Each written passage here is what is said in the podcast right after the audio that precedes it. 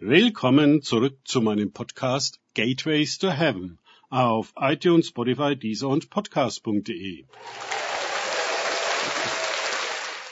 Mein Name ist Markus Herbert und mein Thema heute ist von Kunden und Kindern. Weiter geht es in diesem Podcast mit Lukas 18, 11 bis 14 aus den Tagesgedanken meines Freundes Frank Krause. Der Pharisäer stand und betete. Ich faste zweimal die Woche. Ich verzehnte alles, was ich erwerbe. Der Zöllner stand von fern und wollte sogar die Augen nicht zum Himmel aufheben, sondern schlug an seine Brust und sprach, O Gott, sei mir Sünder gnädig.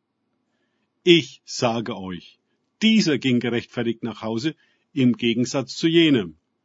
Lukas 18, 11 bis 14. Der Pharisäer rechtfertigte sich selbst. Darum brauchte er nicht die Rechtfertigung durch Gott. Also Gnade.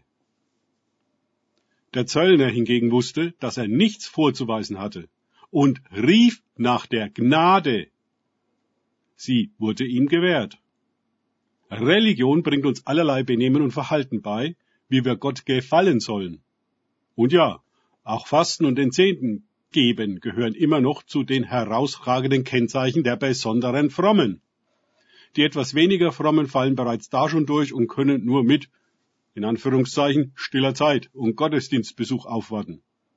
Wer das nicht vorweisen kann, gilt als abgefallen und kann sich der vollen Verachtung, äh, ich meine Erbarmung, sicher sein. Uns muss klar werden, dass wir stille Zeit, Gottesdienst, Fasten und Zehnten geben für uns machen und nicht für Gott?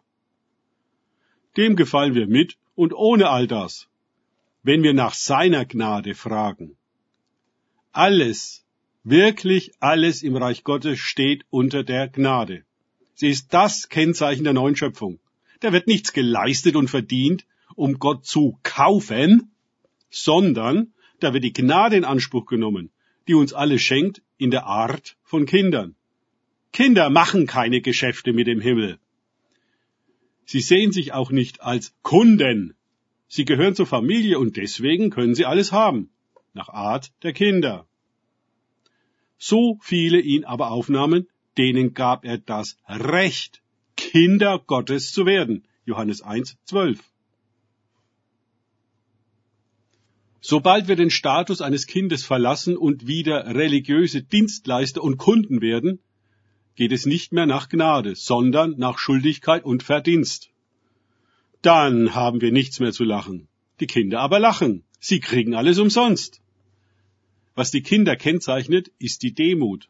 Aber eben nicht in der religiösen Variante, sondern nach Art der Kinder. Sie verstehen sich als abhängig von den Eltern und genießen es. In der Art der Händler und Kunden haben sie nichts. In der Art der Kinder alles.